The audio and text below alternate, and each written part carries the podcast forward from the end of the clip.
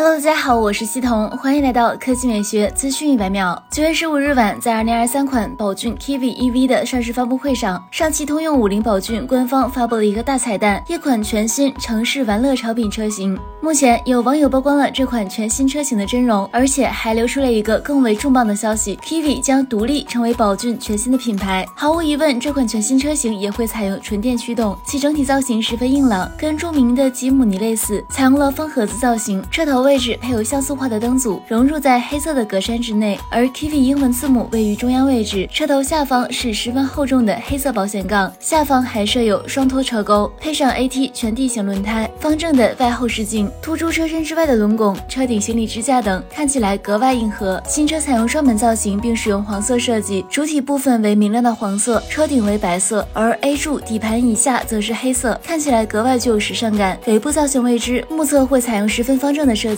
尾灯组与前大灯相呼应，大概率也会采用像素化设计，而车内布局同样未知，推测其会至少拥有双排四座。让人意外的是，该车同时具有较高的离地间隙、较大的接近角和离去角，种种元素组合之下，让这款车野性十足。预计会配备一定的非铺装路面行驶能力。如果提供双电机版本，用来轻度越野也未尝不可。如果价格合适，那么这款全新车型或许会成为宏光 mini EV 之后又一爆款。我们也将持续就该车。展开关注。好了，以上就是本期科技美学资讯每秒的全部内容，我们明天再见。